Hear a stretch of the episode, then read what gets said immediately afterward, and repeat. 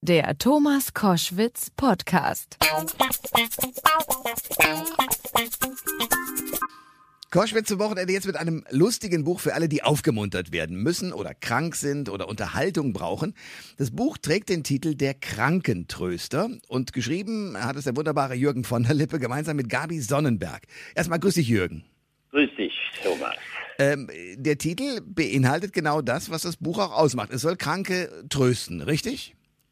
Ja, man muss vielleicht einfach vorwegschicken, dass es im Grunde eine äh, überaus private Angelegenheit war. Ich begann von der Gabi, die früher bei mir bei Geld oder Liebe ähm, Spiele geschrieben hat, äh, die ich aber sehr viel länger kenne. Sie, sie ging noch zur Schule, da hat sie mich mal für die Schülerzeitung interviewt und ich fand die immer sehr pfiffig. Und dann war die auch Kandidatin bei Geld oder Liebe, machte Bühnenfechten und erzählte mir dann, dass sie irgendwie gerne was mit Schreiben machen möchte und Mediengedöns, wie, wie ja nun viele.